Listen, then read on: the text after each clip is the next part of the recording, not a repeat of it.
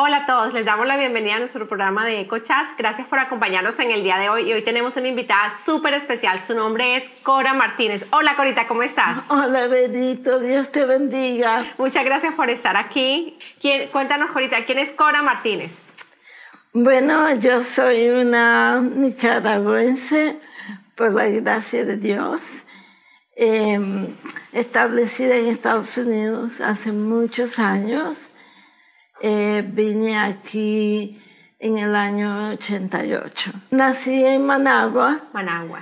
Mi primer recuerdo, vamos a decir, de mi infancia es yo en una banca de la iglesia sentada escuchando a mi pastor predicar. Mi mamá siendo maestra de estudio de escuela dominical de niños, de niños, ella explicando y yo escuchando a ella. Vine a Estados Unidos cuando tenía 25 años.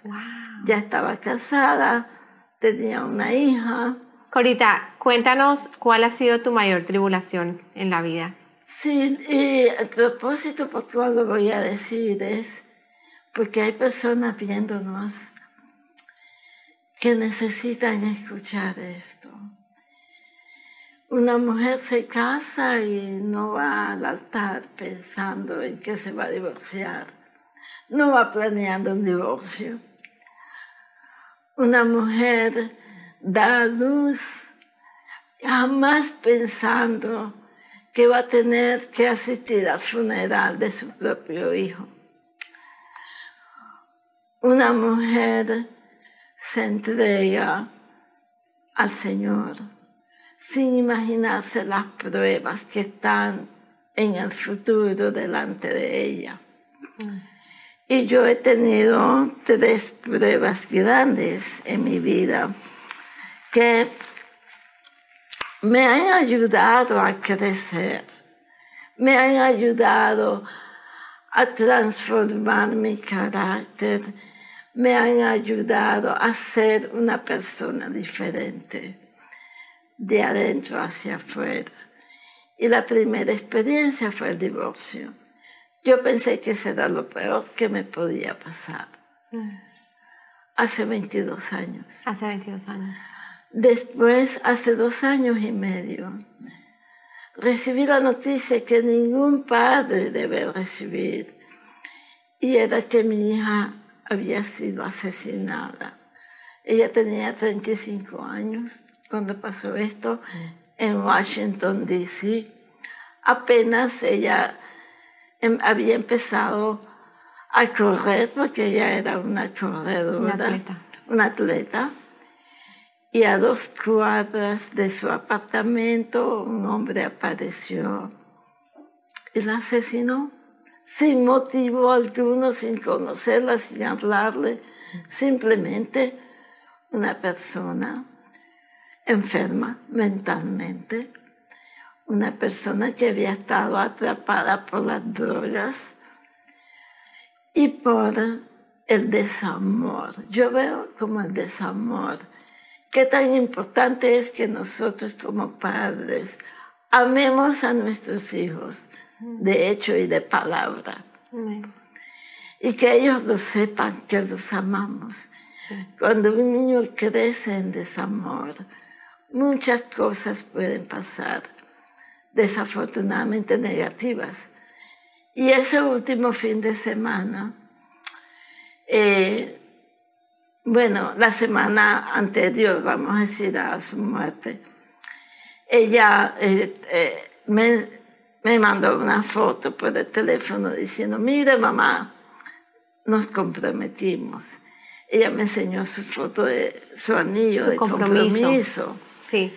Y ese fin de semana, de jueves, mi hijo y yo, porque yo tengo dos hijos, ¿verdad? Tuve dos hijos.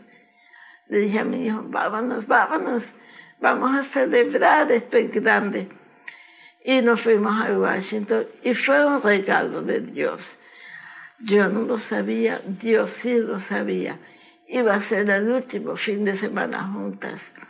Y yo estaba en mi casa, eran las diez y media de la noche. Bueno, antes de eso mejor. Siete de la noche mi hija me llama.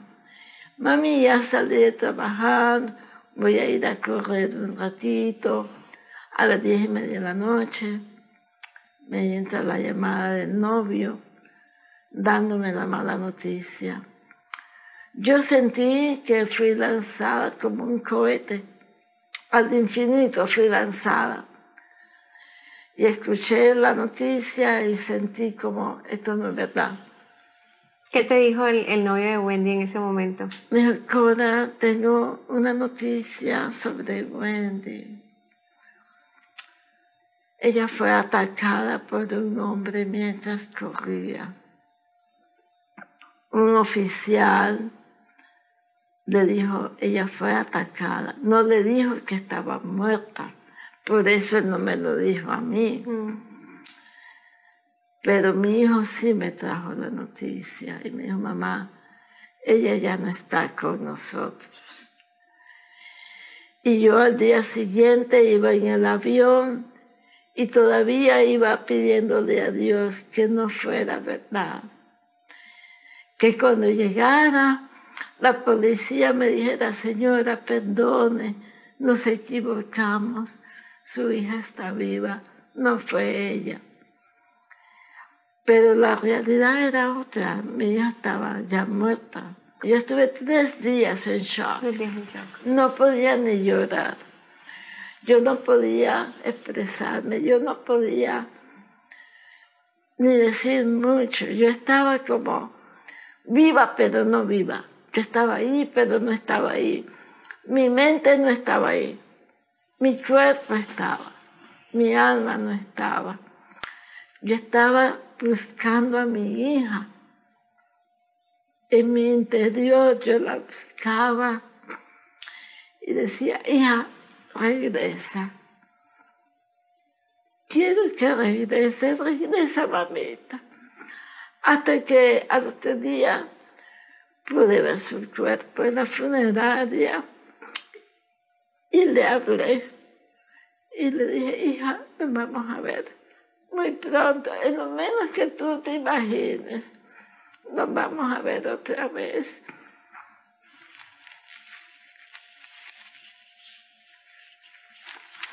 Y mi tercera tribulación es la enfermedad que empezó el año pasado. Bueno, ese día me fui a la oficina diciendo, este es un momento nada más que me está dando esta debilidad, ya me voy a restablecer. Mm. Con ese pensamiento. Con ese pensamiento, porque eres una mujer sana, todo siempre pasaba cualquier cosa y te restablecías rápido. Rápidamente. Y me voy con mi medicina, había ido al médico. Sí. Bueno, ¿y qué pasa? Que empiezo a sentir a las 10 de la mañana, 9 y media por ahí, empiezo a sentir mis piernas y mis manos, mis brazos, empieza a hormiguear. Como un hormigueo. Hormigueo y entumimiento. En mis piernas, mis pies y mis manos y mis brazos. Le digo a mi jefe que me voy para la oficina donde hacen cuidado de emergencia y él me dice, está bien. Y cuando llego allá y le digo a la enfermera los síntomas, me dice, te vas al hospital ya, te voy a llamar la ambulancia. Y yo le dije, tal vez estás exagerando. Dice, no, tú estás teniendo o una embolia cerebral o un ataque al corazón.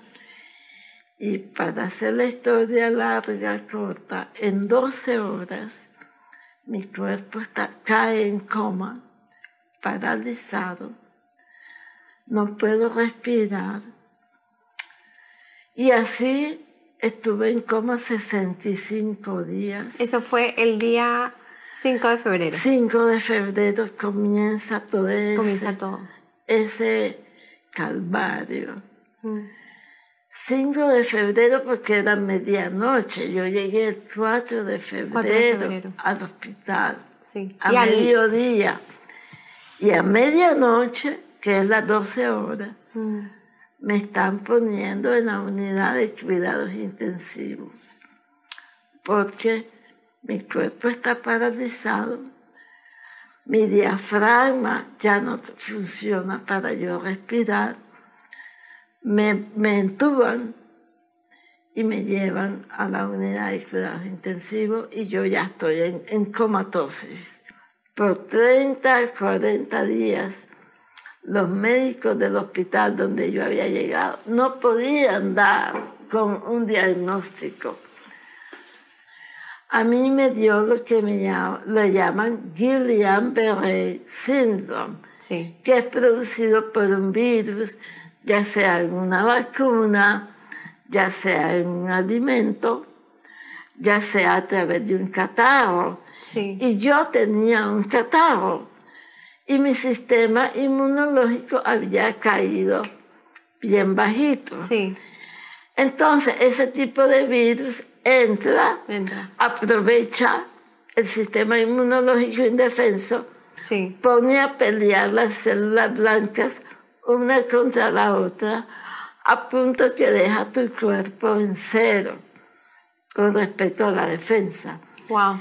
Y de ahí en 12 horas te ataca y te paraliza. De cada 100.000 personas, de acuerdo a las estadísticas, una adquiere eso. Una. O sea, yo soy una en 100.000. Una en 100.000. Y desde ese momento hasta hoy, donde yo no me movía, yo no hablaba, yo no abría mis ojos. No había esperanza de vida para mí médicamente hablando. Estoy aquí y le estoy diciendo a las personas que creen que no hay esperanza, que hay una gran esperanza. Y esa esperanza tiene nombre y ese nombre es Cristo. Cristo te ha dado esperanza a ti y a mí para que nosotros tengamos un futuro de bien y no de mal, para darnos el fin que nosotros esperamos. Amén, amén. Cuando uno está en coma y tu cerebro está bien, tú duermes y te despiertas. O sea, eso es normal. En los momentos que yo dormía tenía sueños. Mm. Y uno de esos sueños tuve una conversación con el Señor y el Señor me preguntó, es una pregunta muy interesante, ¿has alguna vez perdonado? Y yo, Señor, ¿qué clase de pregunta es esa? ¿Cómo me dices que si he perdonado, si acabo de perdonar al hombre que asesinó a mi hija? Mm me dice, eso que tú le llamas perdón no es perdón. Tú has perdonado por conveniencia y no por obediencia. Y eso no es el verdadero perdón. Y yo, a veces, pues uno puede estar sinceramente equivocado. Yo sí, en mi, en mi corazón sentí que había perdonado Dice, Señor, ese no es el verdadero perdón. El verdadero perdón es el que yo doy. Tomo los pecados y los echo al fondo de la mar y nunca más me acuerdo de ellos. Y me dice Señor, vamos a hacer un ejercicio. Y veo que sus manos va directamente a este lugar de mi cuello. Y aquí yo en mi rostro tengo como una máscara de esas que uno se hace faciales. Y, y él empezó a quitarme esa máscara de un lado, sus manos, las miraba yo. Y ahí fui practicando el perdón con ellos individualmente le fui diciendo, te perdono por lo que yo pasé, por esto con detalles. Largo proceso, al final dije, ya terminamos, bendito Dios. Señor, eso es solo la mitad, te falta la otra mitad. Mm. Y yo, ¿cuál es la otra mitad?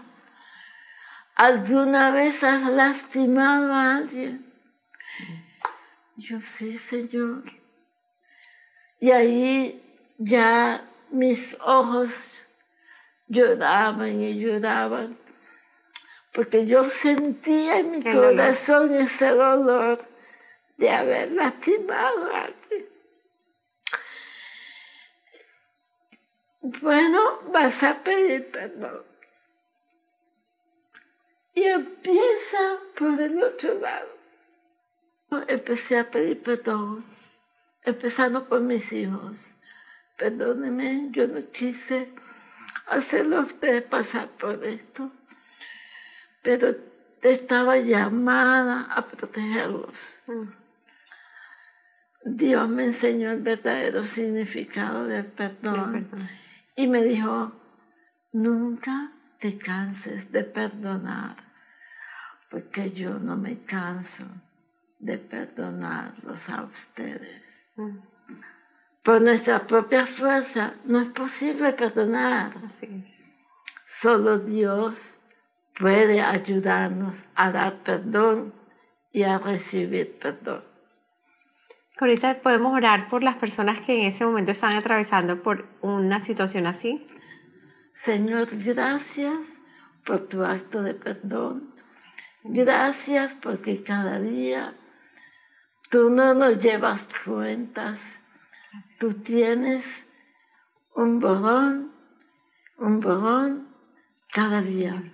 Gracias. Y nunca más te acuerdas de nuestros pecados. En el nombre de Jesús, oro para que tú seas capaz de perdonar, para que tú des ese regalo maravilloso que también puedes recibir Gracias. Por parte de Dios.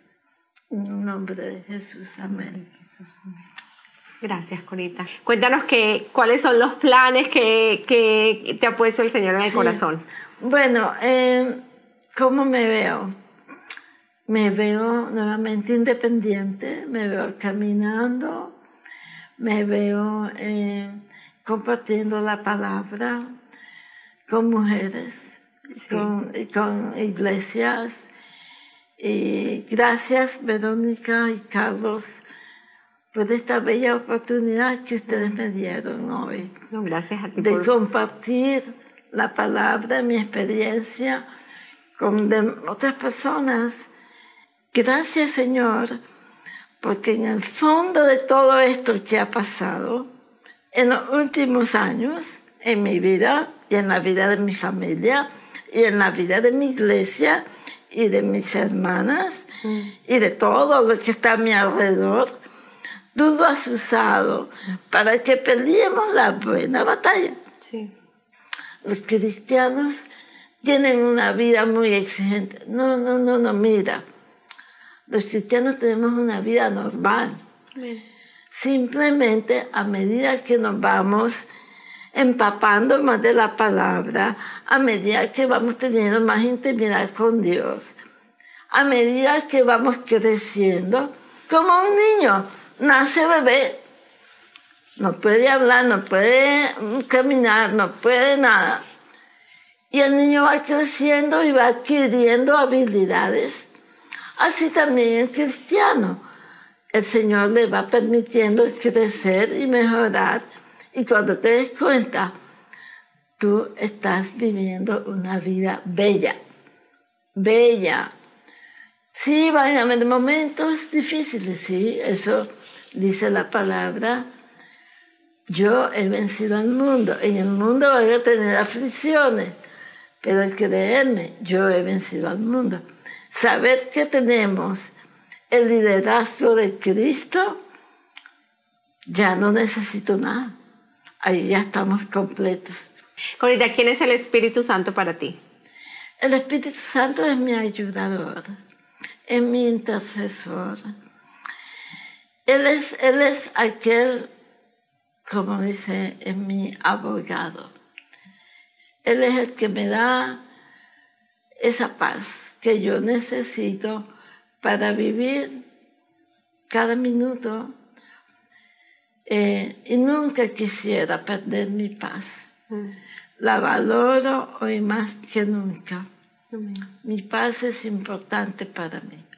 ¿Qué le dirías a una persona que quiere conocer al Espíritu Santo? ¿Cómo, qué, ¿Qué tiene que hacer? Eh, oramos por esas personas que dicen, yo quiero conocer al Espíritu Santo. ¿Quieres conocerlo? Acepta primero a Cristo como tu Salvador e inmediatamente vas a recibir el Espíritu Santo. Y depende de ti que le des permiso a que Él vaya mejorando tu vida poco a poco a través de la palabra, a través de la oración, a través de escuchar el mensaje. Así es. A través de las conversaciones que vas a tener con otras personas. El Señor te va dando la pauta. Antes de cerrar, ¿hay algo que haya en tu corazón que quieras compartir? ¿Algo más en tu corazón? Bueno, solo decirle a todas las personas, no importa lo que estés pasando, hay esperanza. Puede ser desde una situación física como la que yo he pasado, puede ser una situación emocional como la muerte de un hijo, puede ser algo espiritual como es el perdonar, puede ser algo que roba tu paz. Decirte que hay esperanza, decirte que para Dios no hay imposibles, decirte que no te caigas, levántate, cree en el Señor y serás salvo tú y tu casa. La bendición no viene solo para ti específicamente viene hasta mil generaciones. Quiere bendecir a los tuyos ahora y en el futuro. Cree en el Señor Jesucristo y serás salvo, tú y tu casa. Y esa salvación, interprétalo no solo como vas a ir al cielo cuando tú ya no estés en la tierra, interprétalo como la bendición desde ahora, desde ahora y para siempre. Amén, amén. Corita, Wendy Martínez, tu hija, dejó un legado hermoso aquí en la tierra. Sí. Y tú también, cuando vayas a la presencia del Señor, vas a dejar un legado hermoso. Y yo quisiera saber cómo tú quisieras ser recordada. Lo mejor para mí sería ser recordada como una sierva fiel. Dice la palabra que en el reino de los cielos hay violencia y solo los violentos la arrebatan. Amén. Yo quiero ser recordada como esa persona que influenció a otros para Cristo. Amén. Amén. Qué lindo, qué lindo. Corita, bueno, ¿algo más?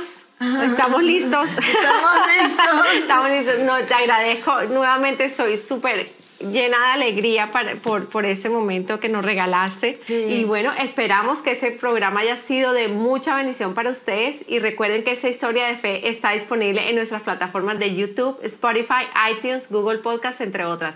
Comenta, comparte, dale me gusta y haz clic en la campana de notificaciones para que estés al día con nuestras últimas publicaciones. Nos vemos en la próxima. Chao. Bye. Qué lindo.